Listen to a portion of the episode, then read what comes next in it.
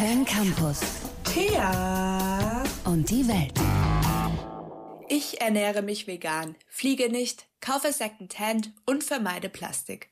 Im Supermarkt trage ich jedoch immer wieder einen inneren Kampf aus. Und zwar am Gemüseregal. Mein Guilty Pleasure sind Avocados. Manchmal werde ich schwach.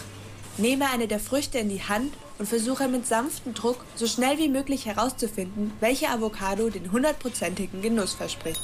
An der Kasse schaue ich mich dann angestrengt um. Aus Angst vor verurteilenden Blicken. Blicke, die mein schlechtes Gewissen bestätigen. Selbst wenn die Avocado dann aufgeschnitten und gesalzen in voller Pracht vor mir auf dem Teller liegt, kann ich sie nie vollkommen genießen. Ein bitterer Beigeschmack bleibt immer.